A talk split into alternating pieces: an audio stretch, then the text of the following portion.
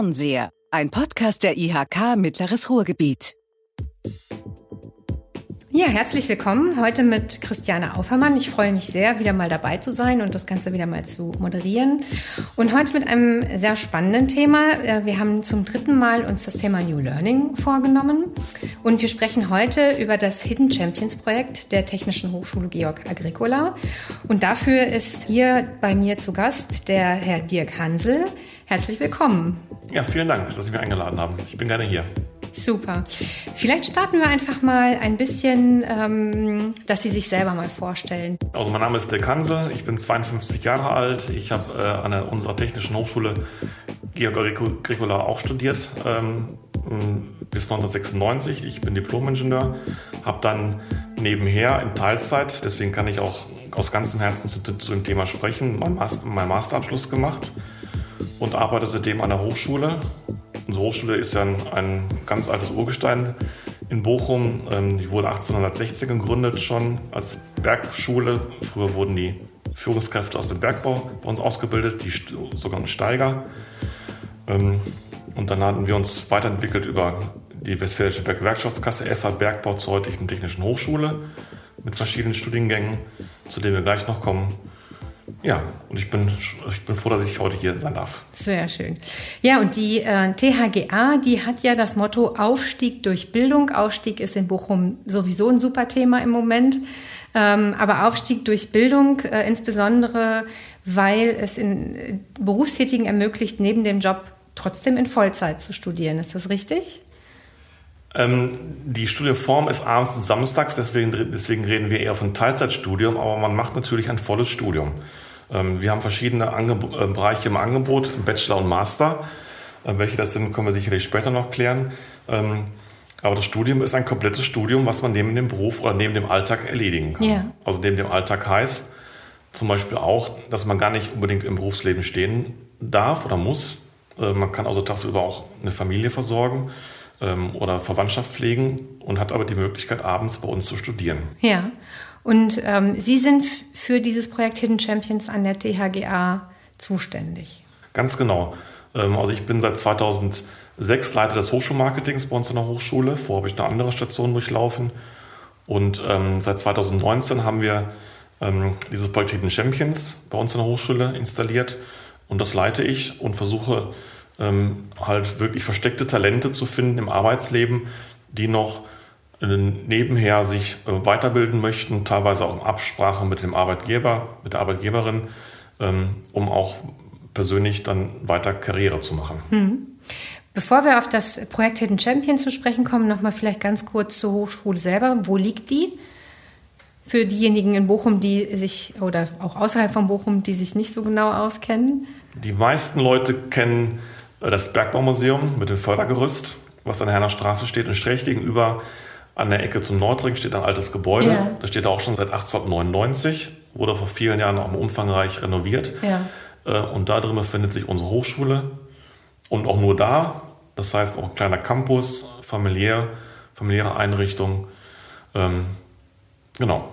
Ja, also immerhin sehr traditionsreich. Ne? Also äh, wenn man denkt, in, im Ruhrgebiet gibt es nur die 50er Jahre Plattenbauten oder wenn man an die ähm, äh, Ruhr-Universität Bochum denkt, dann ist die THGA doch nochmal sehr äh, traditionell und klassisch untergebracht. Ne? Das ist definitiv so, auf jeden Fall. Und viele Leute, gerade die Hochschulkollegen, zu denen wir Kontakt haben in Bochum und auch im Ruhrgebiet, die sind immer erstaunt, wenn sie zu uns kommen, was wir noch für alte Gemäuer, kann man sagen, ja. uns an der, an der Herner Straße vorfinden. Äh, und Tradition wird auch nach wie vor, auch wenn wir moderne, eine moderne Einrichtung sind, mit modernen Studiengängen, wird bei uns studiert, äh, bei uns gepflegt durch die Studierenden. Der Bergmannsgruß Glück auf wird immer noch häufig bei uns genannt. Ähm, und zum Beispiel ein Barbara-Ball zur Ehrung des Schutzheiligen im Dezember findet auch jedes Jahr noch statt. Ja. Außerhalb von Corona, natürlich. Ja, gut. ähm, das ist, äh, bringt ja einiges durcheinander im Moment. Wie ist so die Größenordnung der Hochschule? Im Moment ähm, haben wir ungefähr 2600 Studierende bei uns in der Hochschule und damit ist die Hochschule auch ziemlich ausgelastet. Mhm. Wir versuchen eigentlich jeden, der sich bei uns ähm, bewirbt und auch der die Voraussetzungen erfüllt, auch anzunehmen, was in der Regel, in der Regel auch gelingt. Ähm, aber so mit der Größenordnung sind wir voll. Man muss aber auch dazu sagen, dass sich diese 2600 Studierenden ähm, fast halbe halbe verteilen auf die Vollzeit- und, Tag- und, und, und Abendformen. Mhm. Ähm, das heißt, effektiv sind eigentlich immer nur 1000 bis 1300 Studierende bei uns ähm, aktiv. Die eine Hälfte eben tagsüber ja. und die andere abends. Also und das macht es angenehm. Im Zweischichtbetrieb sozusagen. Wir arbeiten im Zweischichtbetrieb, ja. ganz genau, ja. Worum genau geht es bei dem Projekt Hidden Champions dann? Ja, wie gesagt, wir möchten gerne Menschen, die halt meinen, sie haben noch versteckte Talente in sich, indem sie also ähm, technisch sich weiterbilden möchten, eben die Möglichkeit geben, ähm, sich akademisch weiterzubilden, neben ihrem Beruf, ähm, teilweise eben in Absprache mit ihrem, mit ihrem Unternehmen, dass die sagen, ähm, wir sehen in dir noch ein bisschen mehr Möglichkeiten, wir können den Kontakt zur Hochschule schließen und ähm, wir würden dich unterstützen, dort zu arbeiten, äh, dort zu studieren. Ähm, teilweise kommen aber auch dann die Studierenden von sich aus zu uns und sagen, ich möchte gerne noch weitermachen, um dann in dem Betrieb, in dem die arbeiten oder in dem sie später wieder arbeiten, wenn sie gerade was anderes machen, ähm, halt einfach auch noch ein bisschen Karriere machen. Ja, also das heißt, Sie arbeiten auch ganz gezielt mit kleinen und mittelständischen Unternehmen zusammen. Haben Sie da äh, gezielt Programme, also dieses Hidden Champions Programm, dass Sie dann auch gezielt mit Unternehmen als ähm, ähm, Karriereoption in Unternehmen ähm, promoten? Außer dem Programm Hidden Champions kenne ich das gerade nicht bei uns in der Hochschule. Natürlich haben wir Kontakt zu den äh, kleinen mittleren Unternehmen, den KMUs, jede Menge sogar. Mhm. Aber diese Kontakte finden in der Regel auf fachlicher Ebene statt, mhm. zwischen unseren Fachdozenten mhm. und den Unternehmen in Form von Entwicklungsaufträgen, mhm. Bachelorarbeiten, Masterarbeiten und so weiter. Ähm, das ist dann nicht unbedingt unser Thema vom Bereich ähm, allgemeines Marketing mhm. für die Hochschule. Und ähm, welche Studiengänge bietet die Technische Hochschule an? Ähm, wir haben insgesamt neun Bachelor- und sechs Masterstudiengänge. Und ähm, bei den Bachelorstudiengängen berufsbegleitet, also in Teilzeit, sind das ähm, die angewandten Materialwissenschaften, also vertiefte Werkstofftechnik, dann die Elektrotechnik, ähm, dann einen, einen Studiengang, äh, einen Studienschwerpunkt im Bereich Maschinenbau. Wir haben die Verfahrenstechnik und die Vermessung. Und für alle Bachelorstudiengänge haben wir mittlerweile auch Masterstudiengänge im Angebot, ähm, wo man sich dann, wenn man dann auch noch weiter möchte, machen möchte nach der Bachelor, sich noch vertiefend mhm. dann noch weiterbilden kann. Also sehr ingenieursgeprägt, ähm, die Studiengänge letzten Endes. Das ist eine technische Hochschule, das ja. können wir nicht, können wir nicht schönreden, es ist halt so. Nein, aber es ist ja auch genau das, was man im Moment äh, tatsächlich in Richtung Industrie 4.0 ähm, wo der Fachkräftemangel auch sehr, sehr äh, ausgeprägt ist, was man braucht letzten Endes. Ne?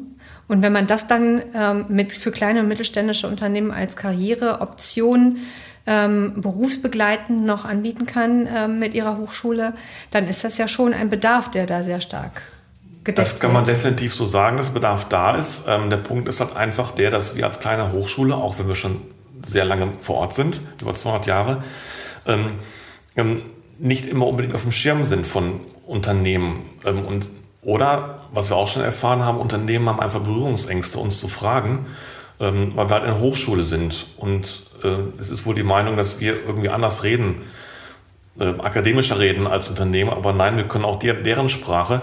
Und wenn wir dann wirklich zu den Unternehmen vordringen und denen solche Bereiche vorstellen, solche Möglichkeiten, da sind die in der Regel sehr aufgeschlossen und begeistert, das zu machen. Und ähm, schicken dann meistens auch dann doch ziemlich schnell Mitarbeiterinnen und Mitarbeiter zu uns, ja.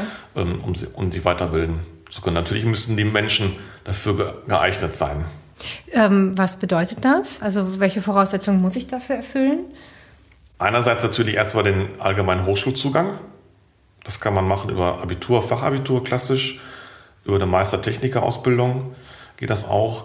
Oder noch relativ unbekannt, ähm, man kann mittlerweile auch studieren ohne Abitur, indem man eine, eine Berufsausbildung abschließt, zum Beispiel Industriemechaniker, danach drei Jahre in dem Bereich arbeitet und dann sich bei uns für ein Studium ähm, im Bereich Maschinenbau anmeldet. Das geht. Das ist so der formale ähm, Ansatz, der auf jeden Fall mitgebracht werden muss. Und natürlich müssen die Menschen auch persönlich geeignet sein, weil ein Studium neben dem Beruf, ich habe es am Anfang gesagt, ich habe es selbst gemacht, ist schon ein Wort. Also 30, 35, 40 Stunden Woche und dann abends noch studieren, drei, vier Mal die Woche samstags und noch zu Hause lernen, hm, das ist schon eine Ansage. Wie hoch ist denn ungefähr das Arbeitspensum, was man sich einplanen muss? Man muss bei uns im Schnitt ähm, in der Hochschule rechnen mit 15 Stunden pro Woche Unterricht, also 15 mhm. Unterrichtsstunden. Ähm, das, können, das sind die Vorlesungen, wo der Stoff eben, der Lernstoff eben vorgetragen wird durch einen Dozenten. Bei uns heißen die meisten Professoren. Oder auch Übungen, ähm, die gemacht werden, oder auch Praktika bei uns im Labor, mhm. passend mhm. zum Thema. Und man muss in der Regel die gleiche Zeit auch nochmal, die gleiche Zeit auch nochmal zu Hause rechnen zum Vor- und Nacharbeiten. Mhm. Praktika müssen vorbereitet werden, Vorlesungen eventuell nachbearbeitet werden. Also man muss schon im Schnitt mit 30 Stunden extra pro Woche rechnen. Ja. Okay, das heißt, äh, viele andere Hobbys kann man in der Zeit sich wahrscheinlich zeitlich nicht mehr leisten. Weniger, weniger. Ähm, es gibt aber natürlich auch ähm, Studierende, die nebenan nicht nur Hobbys haben, sondern auch Familie, die dann dieses Studium künstlich in Länge ziehen. Das funktioniert auch. Mhm. Also wir haben vor kurzem einen Studenten ähm, äh, im Bereich Elektrotechnik verabschiedet, der hat bei uns 18 Semester studiert, also neun Jahre. Und der hat ganz bewusst gesagt, ich habe Frau und Kind und ich mache halt pro Semester nicht, ich nenne mal eine Zahl fünf Vorlesungen, sondern, mhm. sondern nur zwei. Mhm. Ähm, das ist auch möglich. Aber es braucht dann wahrscheinlich auch eine Hartnäckigkeit, eine Disziplin und eine, ein Dranbleiben sozusagen. Ne? Das ist definitiv so, ja. ja. Also muss auf jeden Fall eine Menge Luft haben, um da durchzukommen. Ja, aber letzten Endes der ähm, Anteil der ähm, berufsbegleitenden Bildungsangebote nimmt ja zu. Ähm, da scheint ja auch ein Bedarf innerhalb der, ähm, der Menschen, die sowas wahrnehmen, vorhanden zu sein. Also ich erinnere mich, ich habe auch neben dem Beruf damals noch äh, einen Studiengang belegt. Es funktioniert eine gewisse Zeit lang. es ist sicherlich anstrengend, aber es funktioniert. Ähm, ja, jetzt ähm, sagen Sie mir doch mal, was sind denn die Vorteile von diesem Hidden Champions Programm? Was kann ich denn als ähm, äh, jemand, der das dann absolviert hat, entsprechend am Ende vorweisen? Man weist am Ende einen Bachelorabschluss mhm. oder auch, wenn man möchte, auch noch zusätzlich Masterabschluss mhm. vor. Also Bachelorabschluss wäre halt die erste Möglichkeit, wenn die, wenn die Studierenden zum ersten Mal zu uns kommen, nach einer nach Fachabitur-Ausbildung oder ähnlichem. Ähm, aber es gibt natürlich auch schon von der Bachelor-Absolventen, Ingenieure in unserem Fall, ähm, die einen Master machen. Mhm. Das heißt, die haben natürlich in ihren in Unternehmen, wo sie angestellt sind, wenn wir wirklich bei dem Berufsbild bleiben, in der Regel dort auch mehr Chancen, da fachlich aufzusteigen. Mhm. Also wirklich ähm, fit machen für Führungsaufgaben äh, genau. dann entsprechend. Ja. Das heißt, ich kann quasi mit dem Studium mich für den Aufstieg im Unternehmen äh, entsprechend schon vorbereiten, was ja auch für die Unternehmen selber sehr spannend ist. Ne? Also was die Personalentwicklung eigentlich angeht dann. Ne? Genau, also in der Regel bereiten sich die Studierenden tatsächlich für einen späteren Aufstieg vor, sei es in dem Unternehmen oder wenn sie halt dem Arbeitgeber nichts erzählen vom Studium, das kommt auch vor, ähm, halt für spätere Führungsaufgaben mhm. ähm, auf dem Arbeitsmarkt. Aber die Studierenden sind so oder so schon eigentlich recht beliebt ähm, auf dem Arbeitsmarkt. Einerseits, weil sie fachlich gut ausgebildet sind. Das Feedback kriegen wir immer wieder, zum Glück. Das ehrt uns natürlich als Hochschule. Aber andererseits sehen die Personalentwickler oder die Personalberater in den Unternehmen natürlich auch, dass der Mensch belastbar ist. Ja, das stimmt. Was wir gerade eben sagten, 30 Stunden ja. nebenher, neben dem Beruf oder neben dem Tagesgeschäft noch studieren, ist das schon ein Wort. Ja, das zeichnet einen auch äh, definitiv aus. Ja. Das kann ich mir auch bei Personalern vorstellen ähm, dass wer das dann tatsächlich durchgehalten hat, der eignet sich wahrscheinlich auch für ähm, weitere hartnäckige Projektarbeit letzten ganz, Endes. Ganz genau, ja. ja. Ähm, aber jetzt haben Sie mir im Vorgespräch ja auch gesagt, eigentlich hören Sie dem äh, Begriff berufsbegleitend gar nicht so gerne. Warum nicht? Unser Studium hieß tatsächlich am Anfang berufsbegleitend, weil es einfach passt oder weil wir damals meinen, es passt am besten.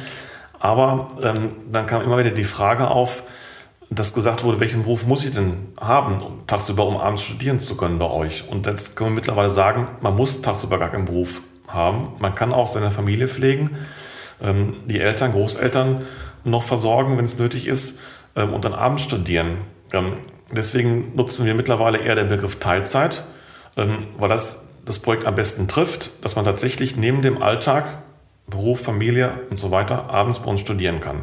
Natürlich immer vorausgesetzt, formale Voraussetzungen müssen da sein, die ich eben genannt habe. Ja, aber dann wäre es tatsächlich eigentlich ein Vollzeitstudium, was man auch in Teilzeit absolvieren kann. Oder habe ich das falsch zusammengefasst? Das Studium wird komplett absolviert, mhm. aber in Teilzeit. Unsere Vollzeitstudenten haben also eine Studiendauer von sechs Semestern, so Plan, Regelstudienzeit nennen wir das, geplante Zeit. Ähm, die Teilzeitstudierenden haben eine Studienzeit von neun Semestern. Ja. Das dauert dann also ein bisschen länger, weil natürlich abends weniger Unterrichtsstoff untergebracht wird als tagsüber. Ja. Also auch das ist ja eigentlich ein sehr spannender Bereich, ähm, weil man äh, seine Karrierechance sozusagen wahrnehmen kann und trotzdem ähm, vielleicht sogar noch äh, Familienaufgaben oder sonstiges mit wahrnehmen kann. Ja. Aber trotzdem ist der Frauenanteil äh, deswegen nicht höher, oder? Man kann es nicht schönreden. Wir sind eine technische Hochschule. Also bei uns ist der, ist der Frauenanteil Gesamtstadt bei 13 Prozent. Ähm, wenn man eine andere Hochschule sieht, die evangelische Hochschule hier in Bochum, die pädagogische und sozialgeschichtliche ähm, Angebote hat, da ist es genau andersrum. Ja, ja also das ist halt eine technische Hochschule. Wir haben Studiengänge, die haben 20 Prozent Frauenanteil, Geotechnik zum Beispiel, der aber nicht in Teilzeit angeboten wird. Ähm, Bereich Elektrotechnik liegt im einstelligen Bereich, drei bis fünf Prozent, weil das, das ist dann sehr männerlastig. Hm. Ähm, wie wird denn das Studium aktuell gestaltet? Also ich kann mir vorstellen, dass das jetzt auch gerade kein Normalbetrieb ist, sondern dass man im Pandemiebetrieb nochmal, ähm, dass es anders läuft. Natürlich, klar. Also wir wurden auch wie viele andere quasi letztes Jahr im März über Nacht dazu gezwungen, unser ganzen Bereich umzustellen auf Online-Betrieb, was auch ähm, funktioniert hat. Äh, die ersten ein, zwei Wochen und drei Wochen hat es natürlich ein bisschen noch gerumpelt, wie überall im Arbeitsleben, aber generell läuft natürlich unser kompletter Betrieb zurzeit online. Inzwischen gibt es mittlerweile wieder einige wenige Laborpraktika, die in gewissen Grenzen live stattfinden bei uns in der Hochschule, aber überwiegend online und das wird auch so bleiben. Und wir haben daraus auch gelernt, und das wird auch ein Ziel unserer Hochschule sein, dass wir gerade für die Teilzeitstudierenden zukünftig mehr Online-Unterricht anbieten werden.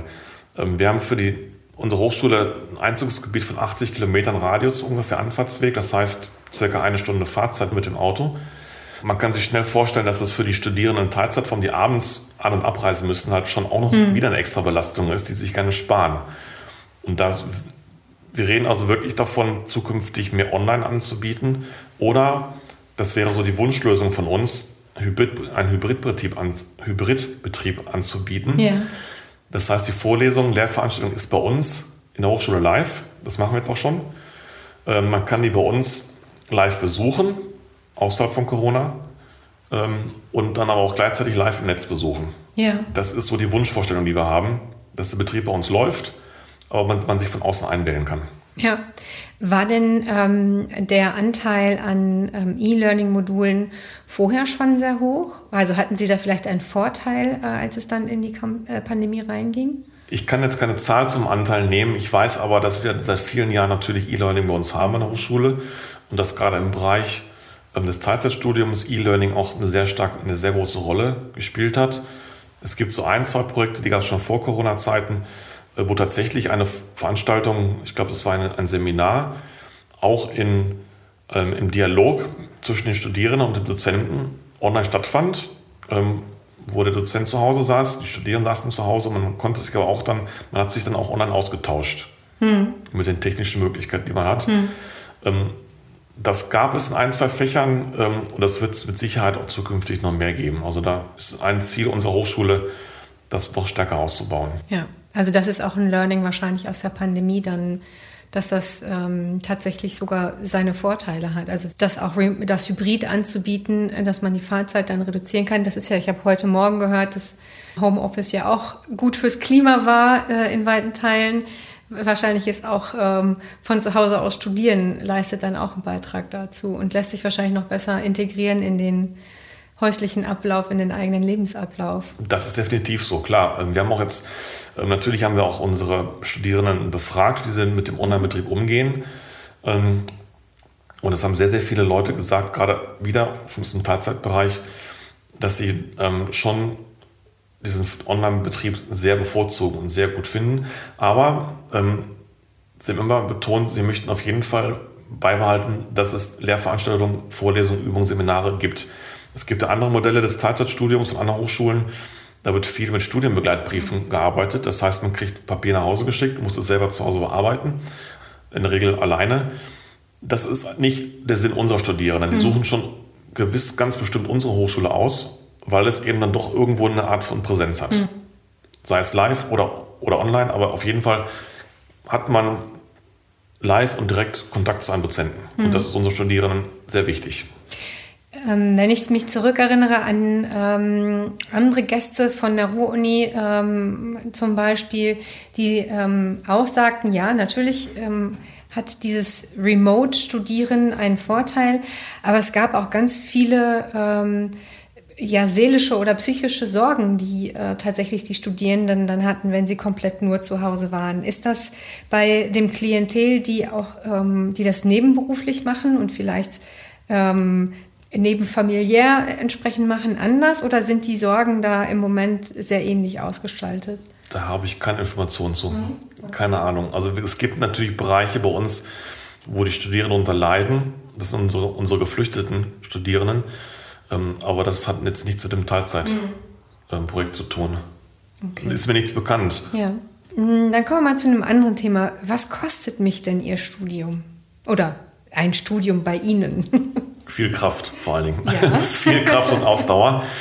Ansonsten sind wir generell eine staatliche Hochschule, wie die Hochschule Bochum, die Ruhr-Universität und die TU Dortmund und andere auch. Das heißt, ähm, ein Studium kostet einer solchen staatlichen Hochschule einen Beitrag für die Studierendenschaft und einen Beitrag für das sogenannte Semesterticket, also Nutzung des öffentlichen Nahverkehrs. Der liegt im Moment bei uns bei 240 Euro pro Semester. Okay, also es gibt keine weiteren Studiengebühren oder sonstiges. Ja. Nein, es gibt ja private Hochschulen, die pro Semester, pro Monat oder ähnliche, äh, ähnliche Modelle Geld verlangen.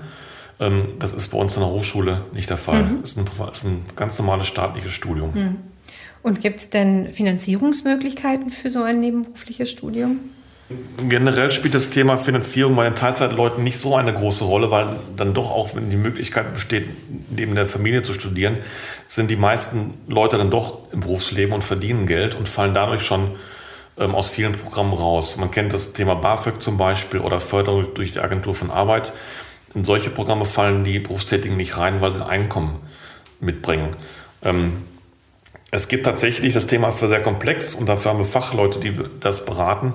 Es gibt aber tatsächlich ein Programm des Bundesministeriums für Bildung und Forschung.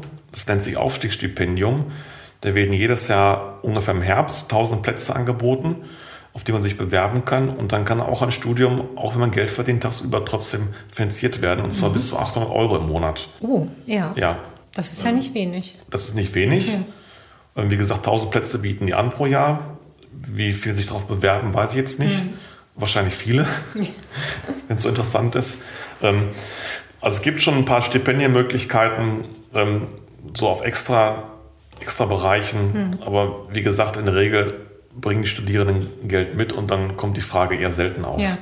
Ähm, gibt es denn auch ähm, ganz gezielt vielleicht Unternehmen, die das ihren Mitarbeitern anbieten und sagen, ich reduziere vielleicht deinen Arbeitsumfang bei mir? Äh, in einem gewissen kleinen Rahmen und dafür verpflichtest du dich nach erfolgreich absolviertem Studium bei mir zu bleiben. Das haben Sie von sowas schon mal gehört? Ja, das Verpflichten ist ein bisschen knifflig rechtlich. Das ist wohl nicht ganz erlaubt. Okay. Aber in der Praxis wird es in der Regel gemacht. Ja.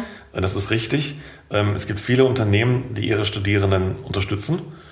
Ähm, teilweise Stundenreduzierung, mhm. teilweise, dass sie sagen, okay, mein lieber Mitarbeiter, du bist in der, in der Vorbereitung für die Klausuren, dann mhm. darfst du gerne nach Hause gehen. Teilweise gibt es auch, wenn die weiter weg sind, die Unternehmen. Wir haben einen, einen Kontakt zu einem Unternehmen zum Niederrhein zum Beispiel. Dann bekommen die Studierenden, das sind zurzeit zwei von denen, abends einen Firmenwagen gestellt, um zu uns zu fahren, damit die eben einfach die Spritkosten mhm. ähm, halt sparen können. Ähm, da gibt es ganz viele Modelle. Und teilweise kriegen die Leute extra Urlaub für die, für die Klausurphase oder für die Vorbereitung für die Klausuren. Das hängt sehr stark davon ab, wie halt die Bindung zwischen dem Arbeitgeber und dem Arbeitnehmer ist. Wie, wie gut die sich verstehen und wie stark das Interesse daran ist, dass sie beide auch künftig ein Tandem bilden wollen. Ja, aber für Unternehmen ist es da ja auch wirklich eine Möglichkeit, eine Fachkräftebindung, eine Fachkräfteentwicklung sehr gezielt mit durchzuführen. Und insbesondere, ich meine, wir als IHK, äh, als diejenigen, die das Thema Ausbildung begleiten, ist natürlich schon äh, sehr spannend, das auch nochmal hervorzuheben, dass man als ähm, Mitarbeiter, der eine Ausbildung erfolgreich absolviert hat, der dann äh, entsprechend die Berufszeit nachweisen kann, bei, bei Ihnen auch tatsächlich dann sich weiterentwickeln kann und als Führungskraft fit gemacht werden kann. Eigentlich müssten Ihnen die kleinen und mittelständischen Unternehmen durch die Tür einrennen, oder? Ich habe es auch vorhin schon mal gesagt, wenn, wenn das dann bekannt ist, kommen die sehr gerne zu uns. Mhm. Aber das ist eben bekannt ist, das ist ein Ziel meines Projektes, Hidden Champions, in den letzten zwei Jahren gewesen, dass einfach ich die Unternehmen da viel mehr von Kenntnis ja. haben, von dem. Also eigentlich war geplant, dass ich in dem, in dem Zeitraum als Projektleiter fast schon so ein Vertriebler werde. Mein Chef sagt immer Key Account Manager und durch die Gegend fahre und, die, und den Unternehmen das vorstelle vorstelle. Das hat ja. nach Vorbereitung auch gut geklappt bis zum März 2020 mhm. und dann wurde auch ich gestoppt, weil im Online-Betrieb haben die Unternehmen nur erstmal haben natürlich die Unternehmen andere Sorgen gehabt äh, in Corona-Zeiten und dann haben wir festgestellt, dass man jetzt mit vielen Online-Veranstaltungen einfach auch ein bisschen digitale Müdigkeit auftritt und im Moment kriege ich die Unternehmen schwer überhaupt dazu zu begeistern. Ja, aber vielleicht ist ja jetzt so langsam die Zeit, dass äh, man sich da auch wieder in den Bereich besinnt, weil die ähm, Sorgen und Nöte um den Fachkräftemangel, die nimmt man ja trotzdem wahr und dass man da wieder äh, loslegt. Aber das heißt, ich habe verstanden, Ihr Ziel ist eigentlich aus dem Hidden Champions Projekt das Hidden durchzustreichen, dass am Ende nichts mehr versteckt ist, sondern alles ganz offen nach Möglichkeit losgeht. Natürlich, klar. Ja. Das wäre unser Ziel, ja. Ähm, aber jetzt trotzdem nochmal, wie sieht denn so eine Erfolgsquote aus? Sie haben jetzt schon ein paar Mal betont, dass es wirklich äh, anstrengend ist, dass man das äh, auch quasi sich gut überlegen muss. Ähm, wie hoch ist die Abbrecherquote und, oder wie gut äh, ist tatsächlich die Erfolgsquote dann am Ende? Ähm, Erfolgsquote habe ich jetzt gerade gar nicht ähm, auf dem Plan. Ich habe eine Abbrecherquote, die liegt so bei 25 bis 30 Prozent in den ersten beiden Semestern. Ähm, das liegt bei den Teilzeitleuten dann teilweise doch daran, dass sie merken, oh, das habe ich ein bisschen viel zu, zu gemutet. Das ist ja auch eine ehrliche, mhm. eine ehrliche Meinung. Ähm, es liegt dann aber auch daran, manchmal, dass man merkt, okay, das mit dem Studium habe ich mir anders vorgestellt, ähm, das ist so nicht meins, ich mache was anderes. Oder das, das Fach. Ne? Also oder das Fach. Ja. Fachlich kommt das eher bei den Vollzeitleuten vor. Die Teilzeitleute haben ja vorher meistens schon irgendwo Berührung mhm. gehabt und wissen, was sie tun. Aber die merken dann, okay, in den Studium ist man vielleicht doch zu theoretisch. Die hören dann bei uns auf, machen aber anderswo weiter. Mhm. Zum Beispiel nach, dem, nach einer Ausbildung, Meistertechniker-Ausbildung als eine Option. Oder ja. Betriebswirt, wenn wir vor den Wirtschaftsleuten reden, Wirtschaftsingenieuren. Ähm, deswegen nutze ich persönlich den Begriff Abbruch nutze ich gar nicht so gerne, weil die Leute halt doch irgendwo anders wieder auftauchen. Mhm. Natürlich gibt es ähm, Studierende, die Studierende, die merken, das geht zeitlich gar nicht mit meinem Beruf zu vereinbaren und müssen dann komplett aufhören oder vielleicht auch nur vorübergehend aufhören und machen dann später mal weiter. Ja. Das geht ja auch. Jetzt ähm, heißt diese Sendung heute äh, oder hat die Überschrift New Learning. Glauben Sie, dass das äh, in Zukunft noch stärker einen höheren Anteil nehmen wird, dass man dieses Studieren neben dem Beruf ähm, weiterentwickeln wird? Ist das was, was äh, grundsätzlich man für die, für die Zukunft äh, stärker braucht? Also ob Studieren neben dem Beruf zukünftig weiter verstärkt wird, weiß ich nicht. Uns wird es natürlich freuen als Hochschule, klar. Grundsätzlich äh, dieser Begriff New Learning, was hier die, der Titel von dem Podcast ist, oder wir nennen ganz, ganz gerne das ganze Lifelong Learning, mhm. das ist, wird mit Sicherheit eine Rolle spielen. Mhm. Ähm, in welcher Form das gemacht wird, ob gleich durch das ganze Studium oder, durch nur, ein, oder nur durch einzelne, Seminare oder andere ähm, Weiterbildungsmöglichkeiten, das ist dann jedem selbst überlassen, ähm, sich das rauszusuchen, ähm, je, nach sein, je nachdem, welche Möglichkeiten der Mensch hat.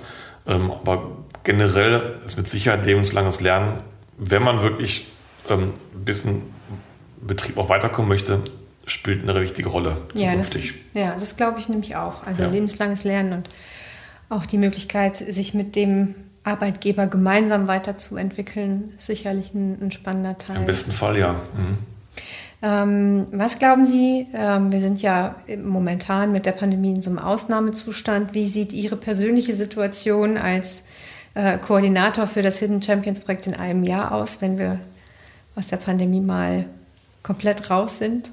Ich hoffe natürlich, dass ich wieder ähm, das eigentliche Ziel meines Projekts erreichen kann, ähm, dass ich wieder ähm, ab Ende des Jahres, Anfang nächsten Jahres hoffentlich wieder die Betriebe erreichen kann, persönlich vor Ort, ähm, um auf diese Möglichkeit des Teilzeitstudiums oder Möglichkeit der Weiterbildung neben dem Beruf aufmerksam zu machen. Ähm, das habe ich vorher gemacht. Ähm, das hat mir Spaß gemacht. Es, es ist auf Zustimmung gestoßen. Und da wäre natürlich sicherlich ein Ziel für mich persönlich und auch für uns als Hochschule, dass ich das wieder machen kann. Ähm, zukünftig, wir müssen gucken, was so die Zukunft ergibt. Das ist, glaube ich, ein ganz gutes äh, Fazit. Ja, damit äh, sind wir auch schon wieder am Ende angekommen. Ich bedanke mich recht herzlich für das Gespräch. Ich fand es sehr spannend zu hören, welche ähm, Möglichkeiten man hat, New Learning bei der Technischen Hochschule Georg Agricola durchzuführen.